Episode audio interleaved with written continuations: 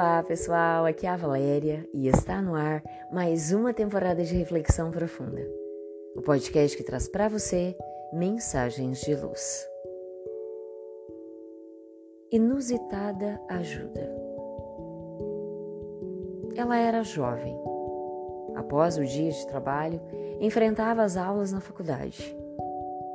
O problema era que o ônibus que a conduzia ao bairro onde residia era o último da noite. Quase sempre ela chegava ao ponto final próximo à meia-noite. Aos poucos que faziam o mesmo trajeto, eram-lhe a companhia até próximo à sua casa. Naquela noite, no entanto, ela foi a única e última passageira. Não havia luar e, para piorar a situação, percebeu que todo o bairro estava mergulhado em completa escuridão. Ocorrera algum problema na energia elétrica e nenhuma pequena lâmpada iluminava o mínimo que fosse. Ela precisava atravessar um bosque para alcançar a rua onde morava. O pavor tomou conta dela. Pôs-se a correr, segurando fortemente a bolsa e os cadernos.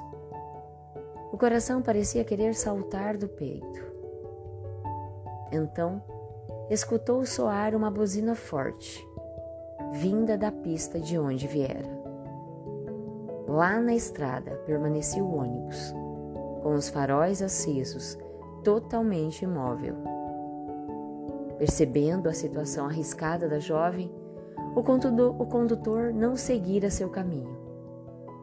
Naquela hora estava ansioso para retornar ao lar, depois das horas estressantes de trabalho. No entanto, permanecia ali, solidário, esperando que ela atravessasse o bosque e alcançasse a rua, ponto de alguma forma mais seguro. Ao se voltar e se dar conta do cuidado daquele motorista, acenou para ele. Apressou o passo e logo alcançou sua casa, bem na esquina da rua. Os faróis, na distância, Pareciam dois olhos brilhando tímidos na escuridão. Voltou-se novamente e então, somente então, o motorista partiu, em demanda ao terminal rodoviário em seu final de turno. Jamais haviam ido além de cumprimentos. Jamais haviam entabulado qualquer diálogo. Ele era simplesmente o motorista, conduzindo passageiros. Ela, uma das habituais usuárias. Mas, naquela noite, o profissional não deixou de enxergar, naquela circunstância, numa jovem sozinha, na escuridão, uma irmã em humanidade, carecendo de apoio. E se dispôs a iluminar o caminho escuro e aguardar que ela chegasse ao seu destino. Foram somente alguns minutos, é verdade, mas foi um gesto além do dever. Gentileza de quem tem coração que percebe as necessidades do seu semelhante.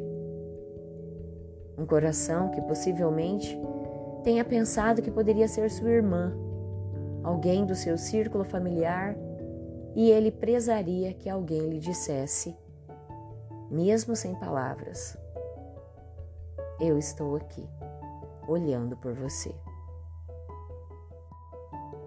A orientação evangélica prescreve amar ao próximo como a nós mesmos, a fazer ao outro aquilo que gostaríamos que nos fizessem.